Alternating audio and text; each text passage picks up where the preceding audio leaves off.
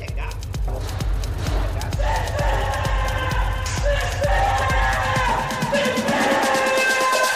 Porra! Cristiano Ronaldo é o caralho! Olha esse homem cabeceando! Acabou, porra! Acabou! Caralho, somos campeões! Somos campeões! Agora, maravilhosamente, após este lindíssimo som da nova vinheta do Setor Norte, que vocês acabaram de ouvir, estamos iniciando mais um episódio. Depois conta pra gente no Instagram o que que vocês acharam dessa nova vinheta. Hoje é dia de felicidade, hoje é dia de amor, hoje é dia de pau no lombo da porcada, porque eles além de cop... além de não terem copinha, eles não têm Supercopa e nem tem gol no mundial. Então hoje é só amor, só alegria. Mas antes da gente começar a apresentar o elenco aí, porque hoje o elenco tá estrelado, tá cheio. A gente tem alguns avisos iniciais, que você já sabe, o aviso de lei, né?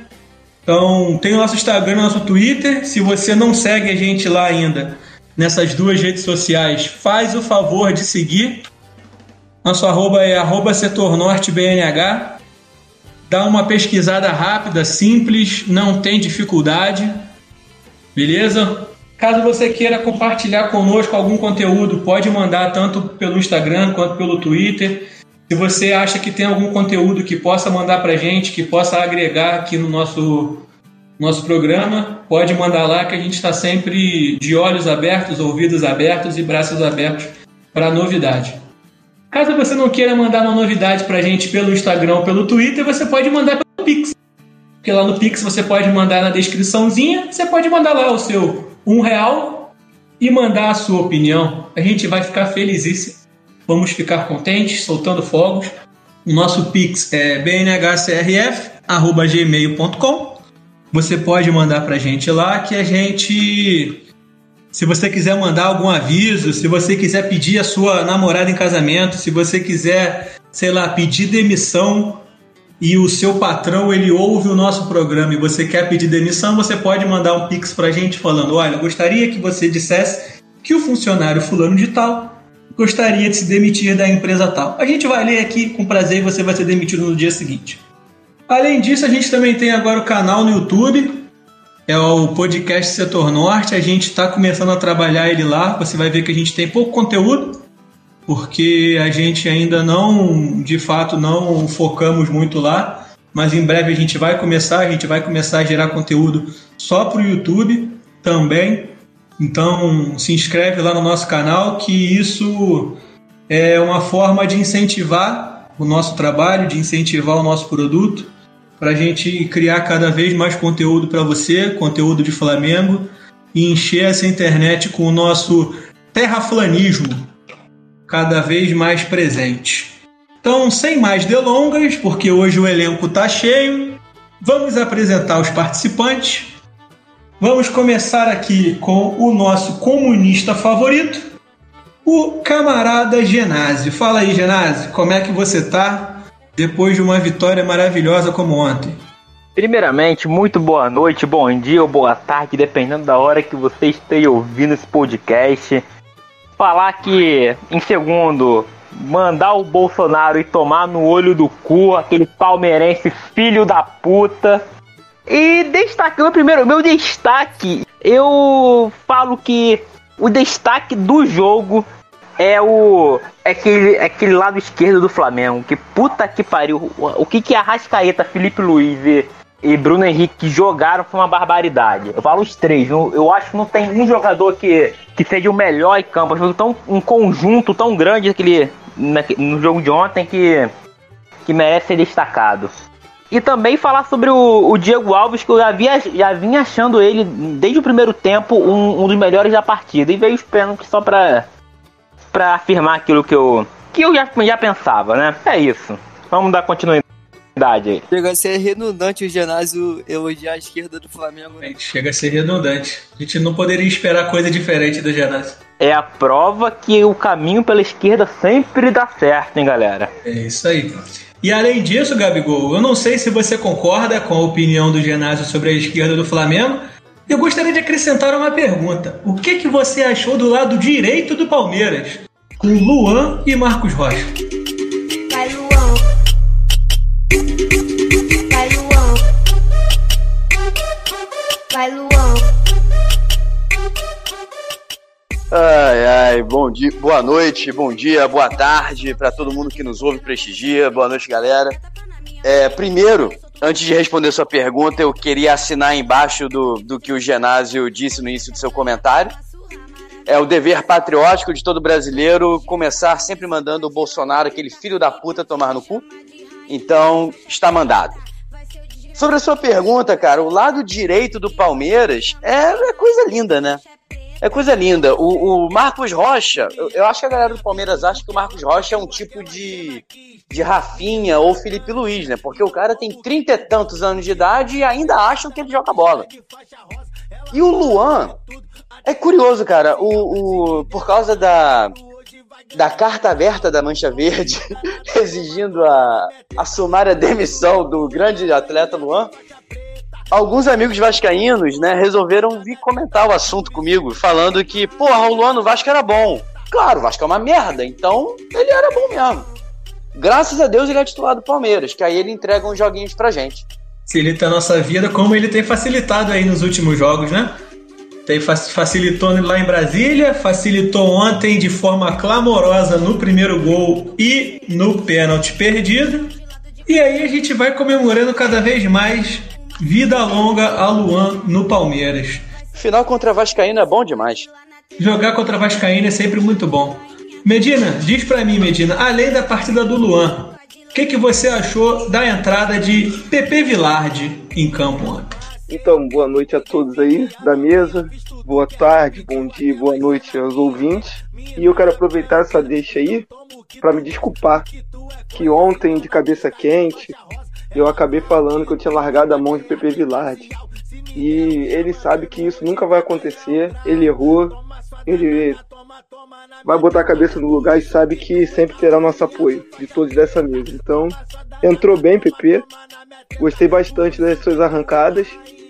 Mas infelizmente aconteceu aquele pênalti lá, né, que o PP já mostrou que não é seu forte. E também gostaria de começar mandando um abraço para Duzão, do Menos é Mais. Que a Mancha Verde também tá puta com ele, então a gente tá feliz com ele. O Duzão ele conseguiu arrancar dinheiro da diretoria do Flamengo, comemorando o título da Supercopa ontem, e da diretoria do Palmeiras, comemorando o título da Libertadores ano passado. Foi esse, foi esse ano, sei lá quando que foi. A gente está em abril, mas parece que já estamos em outubro já, porque eu tô perdidinho nos dias que vão se passando. Conta aí pra gente, Matheus, qual é a sua opinião também sobre Pepe Vilardi ontem em campo e os demais pormenores da partida? Cara, ontem também com sangue quente, os nervos à flor da pele. É... Falei que Pepe Vilardi é um pau no cu do caralho, o que dá ênfase. Hoje também falei porque continua meu ódio com ele, mas eu vou. Meu destaque inicial não é Pepe Vilardi. É, meu destaque inicial é a maior arma que o Flamengo utilizou ontem para ser campeão. Se vocês acham que é Diego Alves, Arrascaeta, Bruno Henrique, Diego ou o próprio Gabigol, a nossa maior arma, o que foi crucial para o Flamengo ser campeão ontem, foi a zica reversa, cara. Nunca podemos duvidar da zica reversa. O que eu vi de gente, porra, no Twitter falando, ah, já perdemos. No nosso grupo lá, BNH, todo mundo desacreditado. Porra, eu falei, ah, vou nem criar expectativas. E é isso, irmão. Se todo mundo tivesse falado, porra, dessa vez eu vou confiar. Aí estava aqui chorando mais um título do Palmeiras. Mas não. Nunca desconfi... Nunca duvidem da zica reversa. Boa noite, rapaziada. Nunca duvidem da zica reversa, mas eu ouso dizer que ontem a intenção do flamenguista nem foi zicar reversamente, né? Porque quando tava 3 a 1 e Vitinho foi pra bola, o flamenguista que acreditou no título, ele merece um prêmio, ele merece ser saudado de forma esqueci até a palavra agora, de forma firme, forte e alegre por todos os flamenguistas. Essa pergunta, inclusive, feita por Matheus e por Medina, foi patrocinada por um dos nossos seguidores, o queridíssimo Akamonte013. Ele enviou pelo Instagram. Ele gostaria de saber a opinião do Gabriel e do Matheus sobre a partida do PP. Já está dita a opinião deles e agora Monte vai tomar no cu. Menos os outros seguidores. A gente vai fazer as perguntas dos outros seguidores aqui no decorrer do nosso episódio. Mas falando um pouquinho aqui sobre o que o Genásio tocou lá atrás. Cara, o que ontem jogou o lado esquerdo do Flamengo com Felipe Luiz, Arrascaeta e Bruno Henrique foi um crime. Eu não sei se foi o lado direito do Palmeiras que estava muito mal, com Marcos Rocha com o Luan, ou se foi o lado esquerdo do Flamengo que de fato jogou muito. Mas a partida do Felipe Luiz ontem foi aquelas partidas de incluir no almanac, da gente contar para os nossos sobrinhos, filhos, netos no futuro que assistimos Felipe Luiz jogar ontem contra o Palmeiras. Não, e detalhe, né? O Felipe Luiz ele não ia muito pro. pro, pro ataque. Ele, ele, ele funcionava ali como um. Porra, grosso modo, um armador ali no, na defesa, sabe? Mas quando foi, foi extremamente decisivo, né? né? O Ceni começou a botar o Felipe Luiz pra jogar mais por dentro, né? Que ele é bem melhor jogando por dentro do que jogando lá na linha de fundo. Pô, Felipe Luiz joga pra caralho jogando desse jeito, cara. Ele é um absurdo. Nas últimas partidas do ano passado, a gente já viu o Felipe Luiz jogando quase como um meio-campo ali, um volante de armação.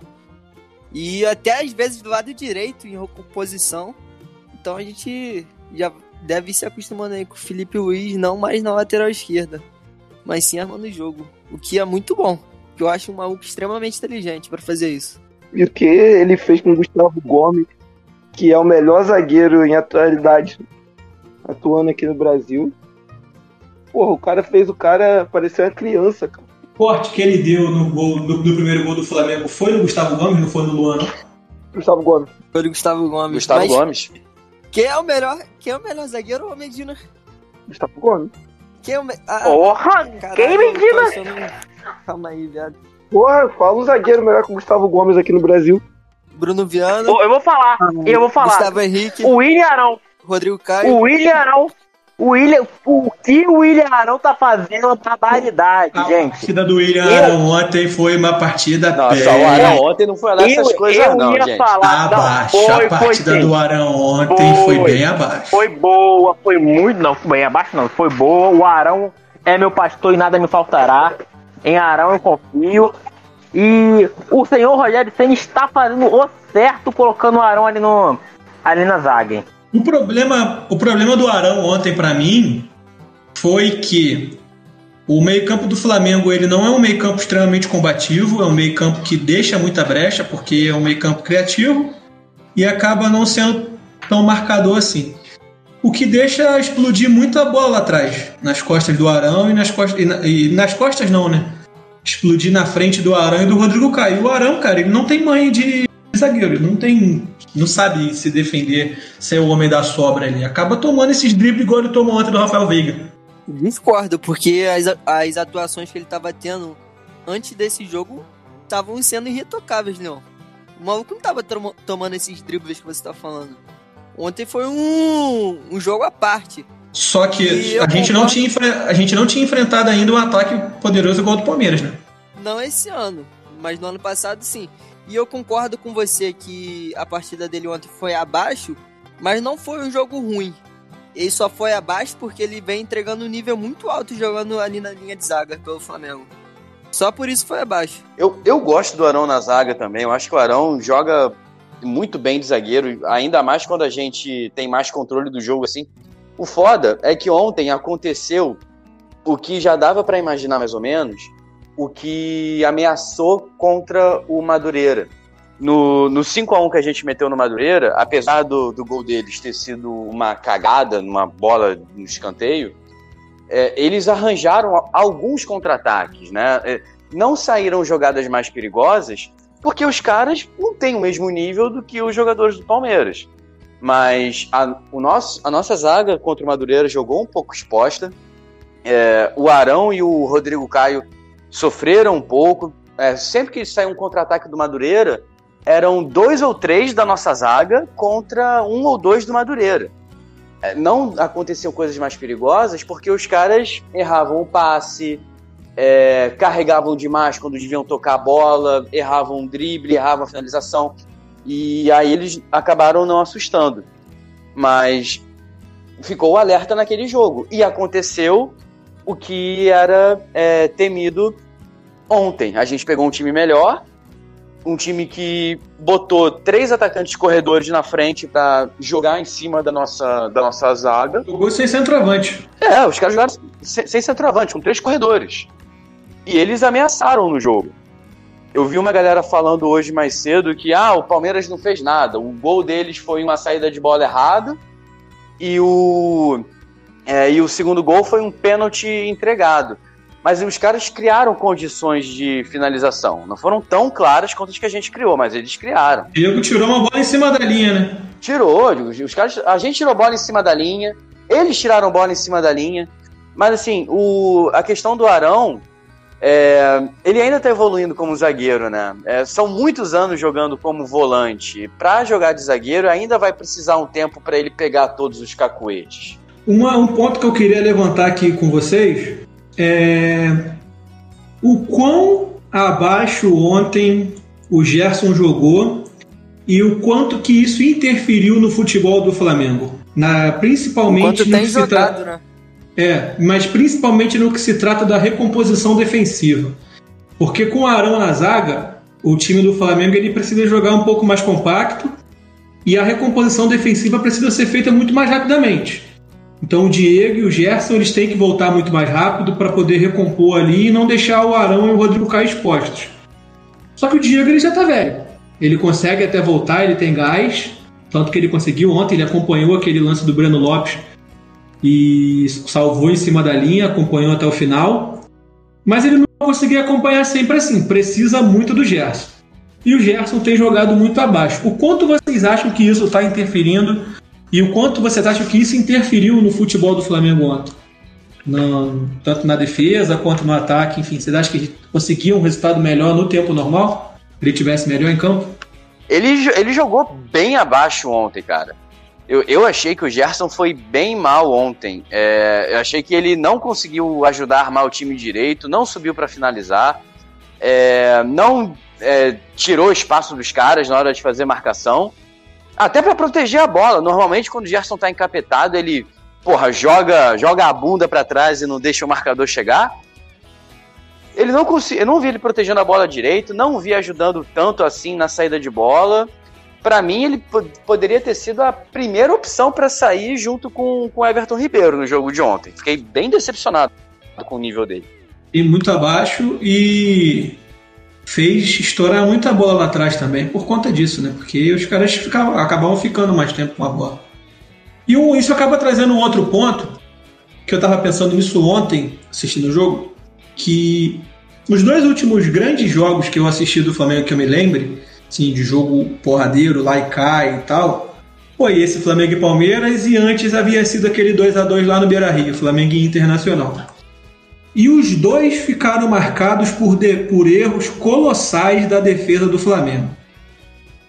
Então a minha pergunta para vocês é: o quão preponderante tem sido e vai precisar ser os erros de defesa do Flamengo para que as partidas fiquem mais equilibradas no futebol brasileiro? Vocês acham que se o Flamengo não errar, o Flamengo ganha todas? Ganhar tem que fazer gol também, cara. Difícil porque assim, o, o Flamengo ele tem diversos, tá, diversos problemas. Primeiro é, é uma penca de garoto na, na base, porra, eu não duvido nada dos, dos garotos serem talentosos, mas é, não tá passando confiança ainda. E outra, o fato do. Até mesmo do Arão tá jogando na, jogando na zaga é porque a zaga do Flamengo continua com aquele problema de passe. O Arão tá ali por causa do passe. Então, mas é por isso que eu perguntei.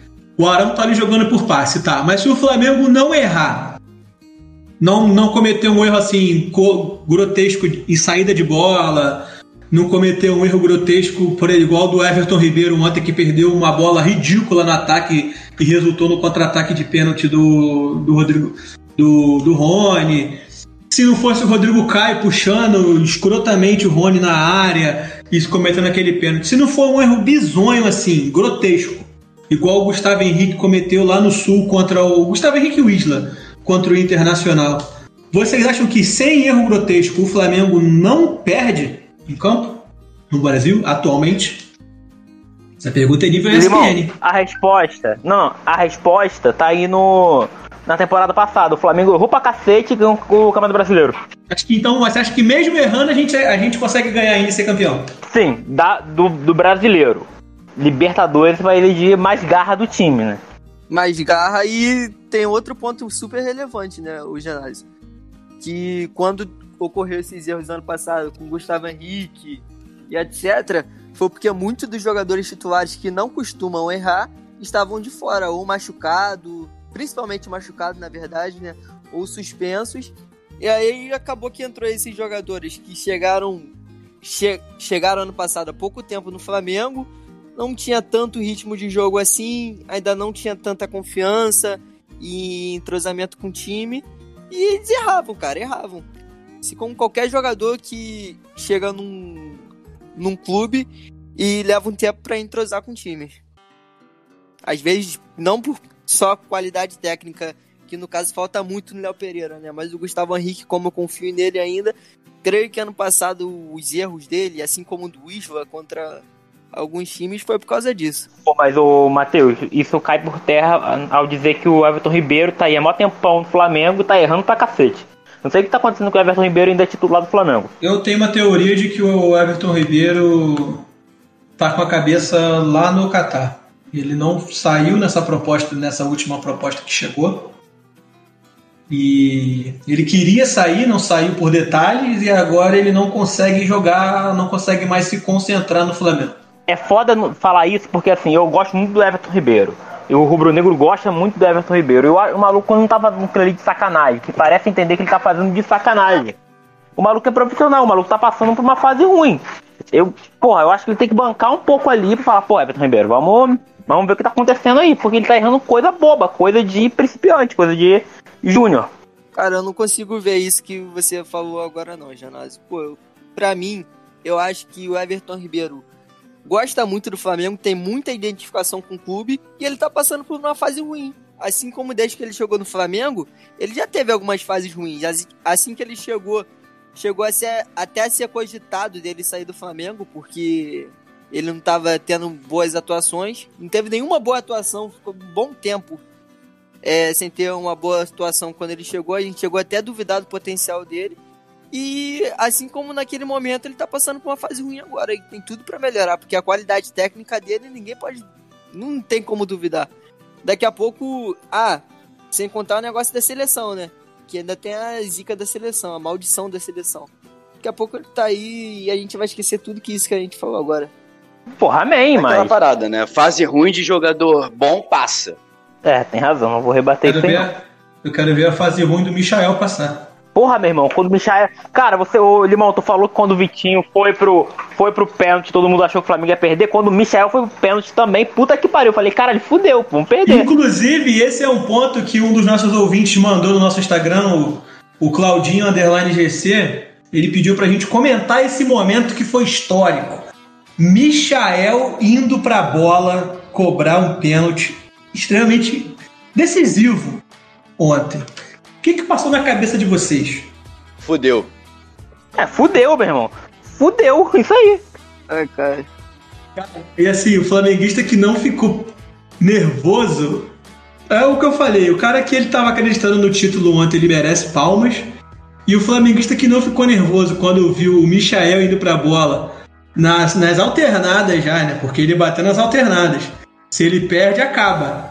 Quem não ficou nervoso ali, meu amigo, tem que ensinar a receita. Leal falou um negócio ontem que eu faço das palavras dele as minhas. Não passava nem agulha manteigada. Caralho, bela analogia. Nem agulha manteigada, não passava nada. E ele bateu bem, né, cara? Isso. Bateu, bateu alto, no forte e no canto. Pô, achei que foi na sorte. Ele chutou e se o Everton fosse. E. é, é, Seja o que Deus quiser, cara. Eu acho que ele nem Não, pô, ele bateu o Uma pênalti padrão, pô. Não foi no canto a bola Pênalti dele. padrão. Pênalti padrão, bicho. Aquela porrada seca no alto, né? É, exatamente, porrada no alto. Não achei que foi uma Provavelmente o goleiro vai pular, se for uma porrada no alto, ele não vai pegar. não. Boa cobrança pra mim foi a do Scarpa, do Rodrigo Caio. Eu acho que o Everton não pegava, não. Eu acho que o Everton não pegava a bola do Michael, não. Porque o Michel não bateu fraco, cara. É, o Michael bateu forte, bateu alto. O Everton não pegava, não. Quem eu achei que, assim, o problema ontem, por exemplo, na batida do PP. A batida do PP, eu achei que a direção foi ok. O problema é que ele bateu muito fraco. Se ele consegue pegar um pouco, se ele consegue botar um pouco mais de força, igual o Michael botou, eu acho que ele fazia. Não achei que foi uma cobrança tão ruim assim do PP, não, cara. Se fosse outros goleiros, por exemplo, poderiam. Aquela bola poderia ter entrado, pô. Só que o Everton é um monstro. E ele foi muito bem na bola. A impressão que eu tive da batida do PP é que o. Eu não sei se ele telegrafou o canto ou se o Everton conseguiu descobrir muito fácil onde ele ia bater. Porque eu também não achei que ele bateu mal. É, tipo, é- ele bateu com uma força razoável e, e não bateu no meio, ele bateu bem mais pro canto. Mas o Everton Sim, sim. viu bem aonde a bola ia e conseguiu se adiantar.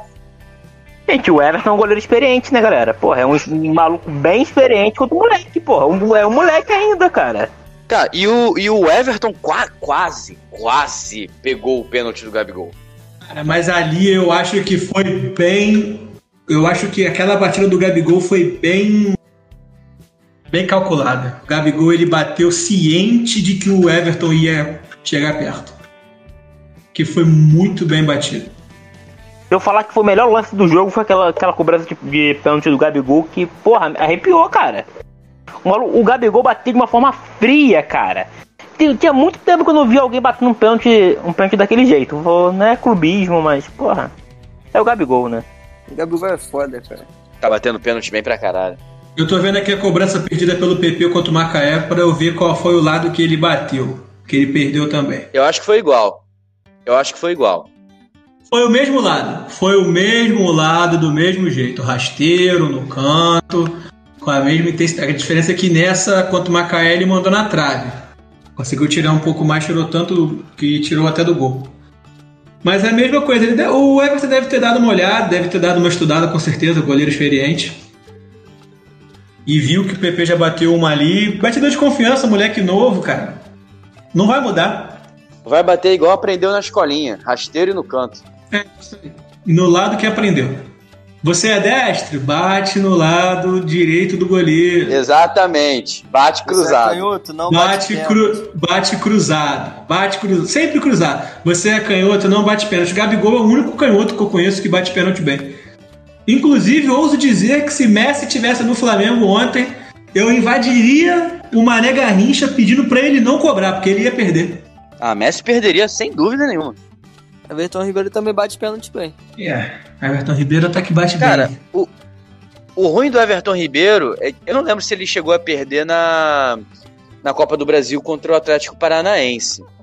Eu não lembro se ele bateu Perdeu, bateu muito dia. fraco. Bateu muito fraco. Perdeu. Perdeu. É que ele, o Everton Ribeiro tem isso, ele bate de um jeito mais ou menos parecido com o Gabigol. Ele vai devagarinho pra bola e ele tenta só tirar do goleiro botando no canto. O problema é que ele não, ele não desloca o goleiro bem igual o Gabigol. Então, assim, se o goleiro souber esperar ele bater, ele tem boa chance de pegar. Eu tenho a impressão de que o Gabigol ele tem treinado cada dia mais para ser um especialista em cobrança de pênalti, para ser um Henrique Dourado. Mal comparando assim, mal comparando não, porque chamar o cara de Henrique Dourado dos Tá bem pênaltis não é, parecido. chamar o cara de Henrique Dourado dos pênaltis não é nenhum tipo de ofensa, muito pelo contrário. Não, puta elogio. É um puta de elogio. Eu acho que ele tem treinado cada dia mais para ficar cada vez mais próximo do Henrique Dourado nesse aspecto. A cobrança tem sido nesse tem, tem sido assim, aquela aquela ele parte bem devagarzinho, bate tentando tirar do goleiro o máximo possível, bate fraco. Sim, cara, é, são, são três caras que estão batendo pênalti parecido, né? Completamente. complet- os jogadores são completamente diferentes, mas o modo de bater é parecido. São o, o Gabigol, o Henrique Dourado, e quem tem batido pênalti assim também é o Sérgio Ramos. Sérgio Ramos, né? Sérgio Ramos é, é outro que tá batendo desse jeito. Ele tá batendo todas baixo, correndo devagar pra bola e botando o máximo no canto possível. E tem feito todos. E sempre alternando os lados. você vê que eles nunca, nem nenhum dos três, eles não batem uma sequência muito grande de pênaltis do mesmo lado. Eles batem, eles variam muito os cantos, então é impossível para o goleiro adivinhar onde vai. Lendo mais, uma, mais um pedido aqui dos nossos ouvintes. A Tainá Cimentos, loja de cimentos, como diria Leonardo Leal, loja de material de construção, mandou pra gente no Instagram pedindo pra gente se declarar e exaltar Diego Alves. Então eu vou fazer uma rodada aqui. Cada um vai fazer, vai tecer um elogio a Diego Alves, mandar um beijo para Diego Alves e dar uma mamada virtual em Diego Alves. Começando com Genásio. Vai, Genásio, faça sua, seu gloob gloob em Diego Alves. Men da vida. Gabigol, Um monstro desde a época de Almeria, da Espanha. Matheus do Fute. O Neymar do gol. Porra, aí é foda. Realmente, tem se machucado pra caralho. Não deixa de ser o Neymar do gol. O Lucas Paquetá que joga com luvas e ficou no Flamengo.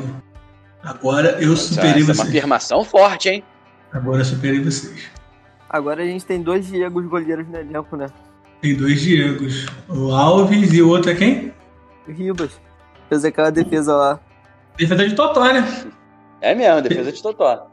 Defendeu com calcanhar aquela bola. Porra, que. Na moral, aquele, aquela acompanhada que ele deu na, na, na jogada. E a- ele, ele passou da bola e ele deixou o calcanhar. Cara, aquela tirada de bola foi muito perfeita, irmão. Fo- o fotógrafo que pegou aquela imagem, que ele tá agachado com o calcanhar pegando na bola, aquele fotógrafo merece um prêmio. Aquela foto ficou linda demais. Pegou o ponto exato. Irmão, o jogo tava um a um. Se o Palmeiras faz aquele gol, ia ser um jogo completamente diferente, porque o Flamengo tava melhor. Porra, o time ia voltar abalado pra campo. Sem contar a vantagem do Palmeiras. Porra, se aquela bola entra. Graças a Deus o Diego tava em campo, cara. Eu tava cobrando aí uma, uma exaltação de- ao Diego Ribas, né? Que depois aquela partida de ontem dele foi sinistra. Inclusive, eu não entendi muito bem porque o Ceni tirou ele, porque não parecia estar cansado, não, cara. O Diego tá com uma idade já, mas, porra, ele Ele saiu puto. Ele saiu puto. É, eu percebi isso também, que ele saiu meio puto. Ele não tava aparentando estar cansado, tava jogando muito bem, um dos melhores jogadores do Flamengo da partida, até o momento. E o Diego é um cara que se cuida muito do físico, cara. É um cara, por mais que tenha um pouco mais de idade, seja um dos jogadores mais experientes do Flamengo, é um cara que se cuida muito e tem pique pra aguentar os 90 minutos. Tava mais inteiro no jogo que o Gerson com 23, 24 anos. Ah, nem se compara. E ontem, se o se o Rogério Ceni trocasse a substituição, ao invés de tirar o Diego, tirasse o Everton Ribeiro e colocasse o João Gomes, avançasse ali o, Ge- o Gerson pro lado do Everton Ribeiro, eu acho que o time jogaria melhor. Porque o Everton Ribeiro ele estava matando as jogadas. E com o João Gomes ali o time teria um pouco mais de. seria um pouco mais combativo no meio campo e teria um pouco mais de tranquilidade para sair, né? Que não teria que se preocupar tanto em voltar, porque teria um cara lá atrás para poder cobrir melhor os espaços. O moleque é craque, João Gomes. Joga muito. Moleque tem futuro demais. Joga muito. Cara, deixa eu fazer um. Só re- recuperar um pouquinho a questão do Diego Alves. Só fazer um comentário que. Que catimba maravilhosa ele fez pra cima daquele moleque do Palmeiras, hein? Coisa linda. Cara, o moleque tava. O moleque tava. Demo, o moleque dava de malandro, aí ficou demorando pra, pra, pra bater o pênalti. Aí o Diego Alves ficou sacando a dele, sacando a dele. Quando o cara fez. Fez que ia começar a correr, o Diego Alves foi reclamar que o cara tava fazendo cera. Cara, nessa hora, mano, nessa hora o, o gol, o gol na visão do moleque sumiu. Sumiu. O moleque não tinha a menor ideia do que fazer. O Diego Alves mandou bem pra caralho. Foi um monstro. O moleque começou o pique, o Diego Alves falou: não, não, não, peraí, peraí. E eu acho que não foi nem falar de cera, não. Eu acho que ele foi falar que a bola tava fora da marca. Que o juiz ele foi até olhar a bola na marca lá, para poder, enfim, tentar botar a bola na marca se tivesse fora. Mas o juiz viu que não tava e mandou voltar. O moleque sentiu na hora. Ah, acabou ali, acabou a partida pra ele. A partir daquele momento, o Danilo começou a tremer 5.1 na escala Richter. Pois é, ele lembrou, que, o- ele lembrou que o nome dele na verdade não era Danilo, sim Domênico. Ficou mais puto ainda, porque se chamar Domênico é realmente muito ruim e perdeu o pênalti. Dona Lourdes chora no banho neste momento. Como dizem os jovens mais debochados, né? O Diego Alves alugou um triplex na cabeça do, do nosso Domênico. Eu acho essa expressão sensacional. Eu acho essa expressão maravilhosa. Alugou um triplex na cabeça de fulano. Incrível. Realmente, ele alugou Eu um acho que triplex. no caso de ontem foi um biplex. Só para continuar aqui com as opiniões dos nossos ouvintes, a gente. O underline Josué 021 mandou pra gente no, no Instagram também que ele queria ouvir a gente falar sobre a bola que o Felipe Luiz jogou. A gente já falou muito aqui sobre a bola que ele jogou. Na opinião dele, o Felipe Luiz foi o melhor em campo, e eu concordo que o Felipe Luiz foi o melhor em campo ontem. E ele pediu para falar também sobre o Diego Alves, que ele agarrou várias durante o jogo. e A gente está falando sobre o Diego Alves agora. Ele ontem, no, além dessa catimba que ele fez maravilhosa para cima do Danilo, dos inúmeros pênaltis que ele pegou, ele pegou umas bolas durante, o, durante a partida, umas cabeçadas que o Palmeiras conseguiu encaixar ali na- nas bolas aéreas que foram muito, muito importantes. A defesa de falta também, né? Que falaram que se fosse o Hugo. Ah, o Hugo tomava. Ah, o Hugo naquela ali, o Hugo tomava. O Hugo, cobrança de falta no canto dele, o Hugo toma, é certo. Ainda mais que o Veiga bateu no canto do goleiro, né? É, era certo, isso, mas era certo. Era certo. Se batesse por cima da barreira, tinha a possibilidade da barreira tirar. Mas como bateu no canto do goleiro, é saco. Neneca não sabe armar a barreira e ainda toma no canto dele. Fica aqui a nossa crítica ao jogador Hugo Souza, o Neneca. E atualmente é o segundo melhor Hugo do Flamengo. O segundo melhor Hugo. Perdendo para Hugo Moura. É, pelo jeito, a- a- as porradas que a diretoria do Flamengo tem levado pelo, pelo péssimo marketing que tem começaram a render alguns frutos, né? Um patrocíniozinho pontual da, da Amazon Prime ontem, deu engajamento bom no, na rede social da empresa. 50 mil seguidores, uma parada assim, não foi? Cara, teve uma hora, acho que hoje mais cedo, alguma coisa assim, eu vi que tinha subido uns 100 mil quase. 100 mil, né? Absurdo. Tinha 280, tava 300 e caralhada já. E eu dei uma.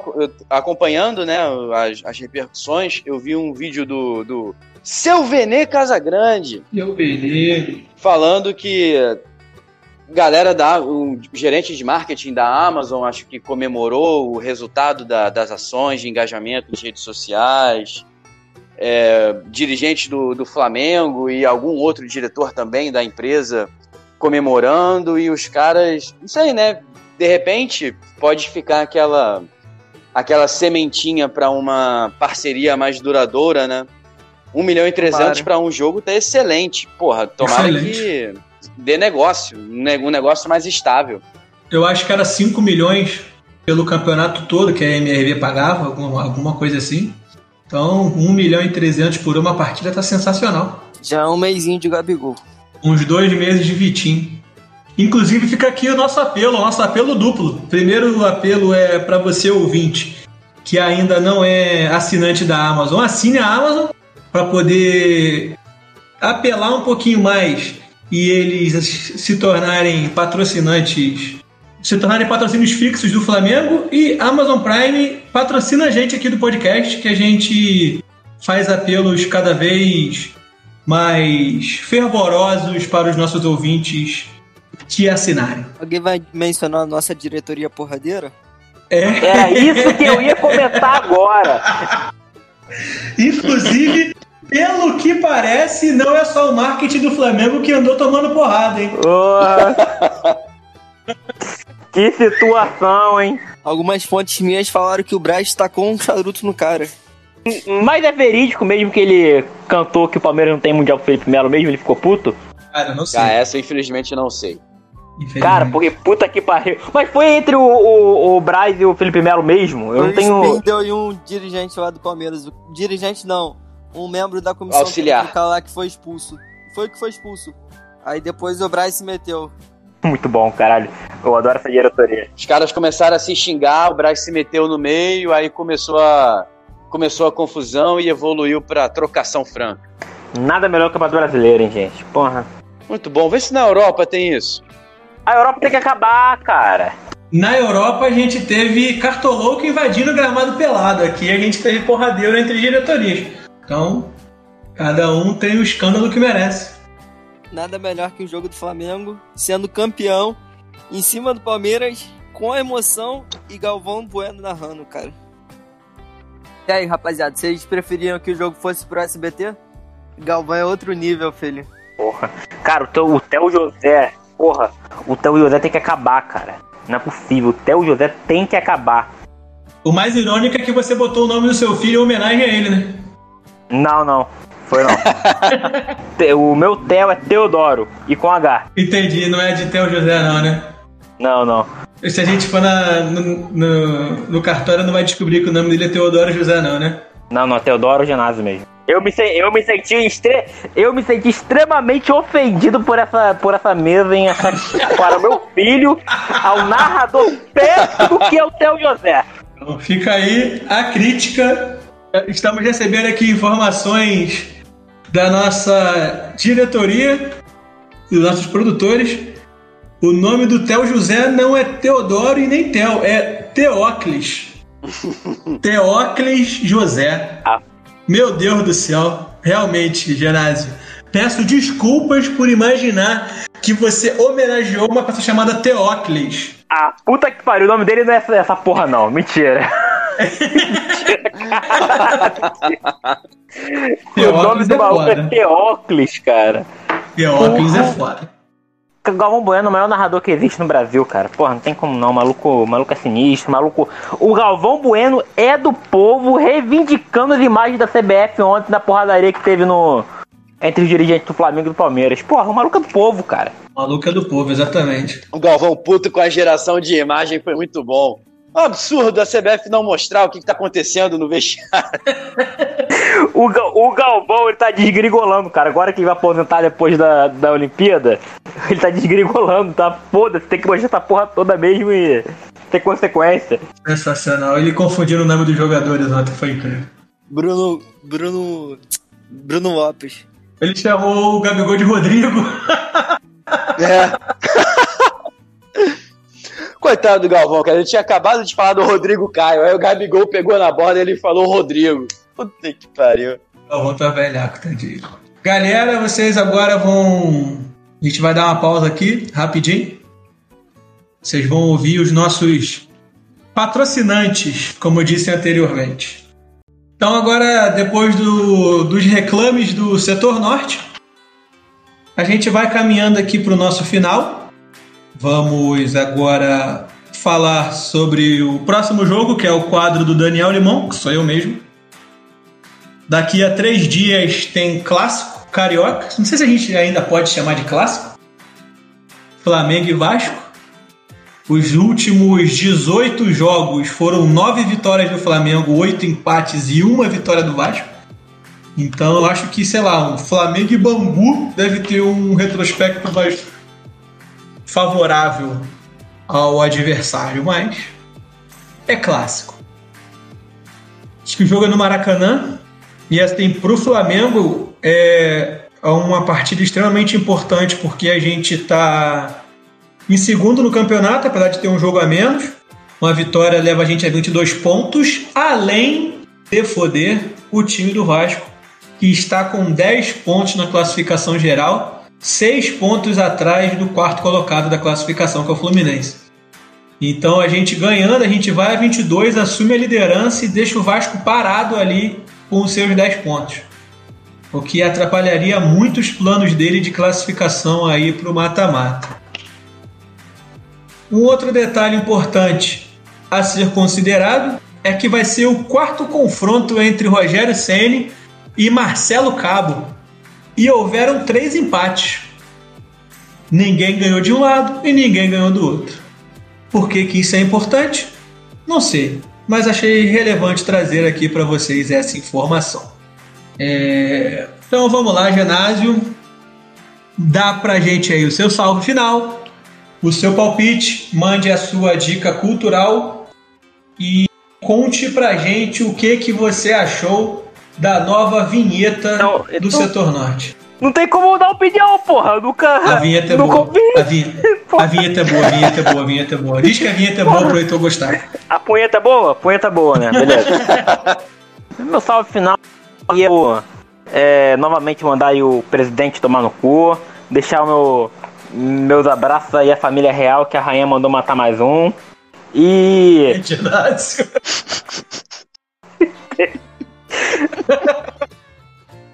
Porra, a velha não morre, caralho!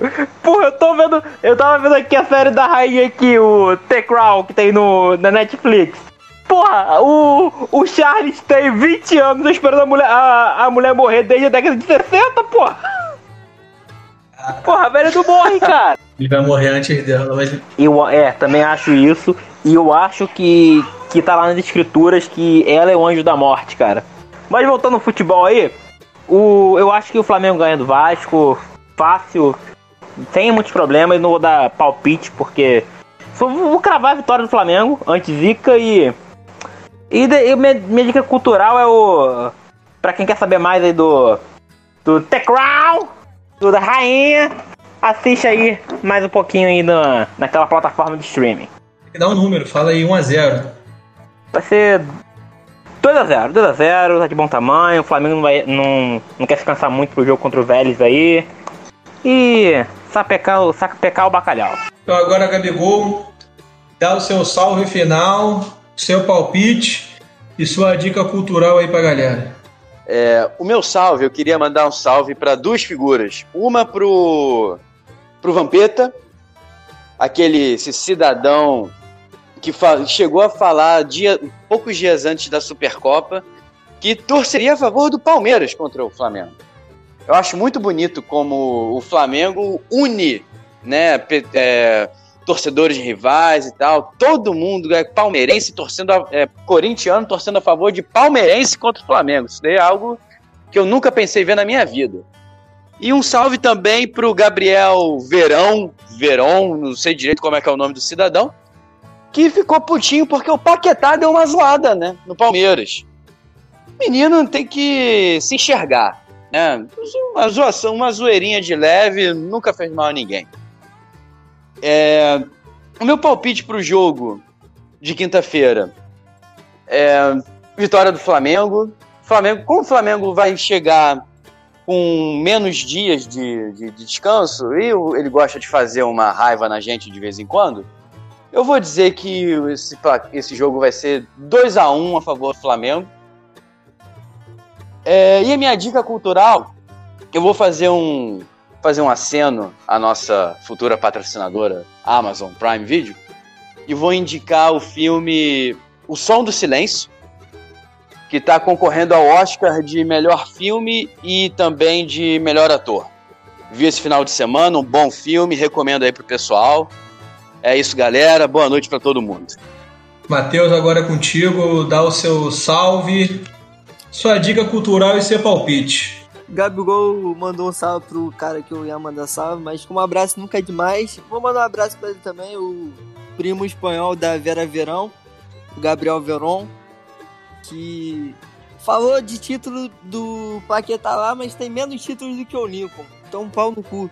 E é bom citar que nem verificado no Twitter ele é. É, vai, vai estourar, vai, vai pra casa do caralho. Cara vai comprar um pão, ninguém sabe quem ele é, quer tirar onda, porra. Tem que comer muito arroz e feijão ainda pra chegar no porte do. Até do Reinier, que é falar do Paquetá. E meu palpite pro jogo contra o Vasco vai ser 3 a 1 Se o Pedro voltar é 4 a 1 mas como 3 a 1 pro meu palpite, a gente vai sacudir mais uma vez o Vasco, como de costume. E minha dica vai na Amazon Prime também, uma série muito boa que não tem na Netflix. E combate combate não, compete seriamente com Friends para ver qual é a melhor série de comédia de todos os tempos, que é How I Met Your Mother. E quem não gosta, tá mentindo. Eu queria fazer mais um comentário final aí que eu tinha esquecido, me lembrei agora. Eu não sei se vocês perceberam, mas uma das patrocinadoras da Supercopa do Brasil é a charmosa Cachaça Cabaré, que custa incríveis 350 reais. Eu tava pesquisando ontem no, no Google. E mandar um salve para todos os criadores da Cachaça Cabaré e e por ter dado essa honra de ter percebido isso no, no jogo de futebol. Essa cabaré. Inclusive, falando em patrocinador, até, sei lá, um ano atrás era proibido patrocinar. era proibido site de aposta, né? Aposta no Brasil. Agora que liberou, é um patrocínio de aposta, é um comercial de site de aposta a cada dois minutos. Na Globo, todo time de futebol tem um patrocínio de site de aposta. E na internet é para onde você olha tem um site novo de aposta. É site novo de aposta e podcast para concorrer com a gente. Eu tô achando que o. Eu tô achando que o Postura fez lobby pra, pra essa porra ser liberada no Brasil, hein? Tenho certeza, Postura. Inclusive, fica aí um abraço pro nosso amigo Postura. São esses sites de apostas que estão colocando a comida no prato das minhas crianças. Então continuem aí, aumentem cada vez mais o número de, de sites. Muito obrigado. Excelente, excelente. Então, meu salve final, galera, a gente, para fechar, meu salve final aqui vai para os meus dois amores. O primeiro amor é a Tatiane, que está ouvindo tudo agora, nossa gravação. Acabou de voltar comigo de um rodízio de japonês incrível. Então, estou falando com vocês de barriguinha cheia, porque eu acabei de comer uma comida japonesa maravilhosa numa segunda-feira, então não fiquem com inveja, tá bom? E pro meu segundo amor, que é o Lucas Paquetá, que está simplesmente deitando os cabelos na França. Incrível o que esse homem está jogando. Na última rodada, vulgo ontem, ele deu um, meteu um gol, deu uma assistência. Na última partida também ele meteu gol, tá jogando demais. E desse jeito ele não fica mais uma temporada no, no, no Lyon. Espero do fundo do meu coração, Lucas Tolentino, que você saia do Lyon e não vá para o PSG, nem para o City, nem para o Real Madrid. De resto, você pode jogar até no bairro de Munique, você pode ir para o Borussia. Até para o Manchester United você pode ir se você quiser. Mas para City, Real Madrid, e PSG, não. Fica aí então o meu apelo a você. Meu palpite é um você ousado 3 a 0. E o Flamengo vai com o time titular contra o Vasco, depois vai com o time B contra a Portuguesa. E a minha dica cultural é, é o filme que o Heitor ficou em choque comigo porque ele achou que eu fiquei chocado por pouco que eu deveria assistir filmes mais agressivos, que é Os Sete de Chicago. Filme muito bom, que está numa dessas, num desses sites de streaming. Se quiser ser citado aqui no episódio, tem que ser patrocin... tem que virar nosso patrocinador. Então, os sete de Chicago, fica aí a minha dica, maravilhoso, foi indicado ao Oscar. Muito bom, vale a pena assistir. Valeu, rapaziada. Um abraço, um beijo e tchau. Valeu. Boa noite. No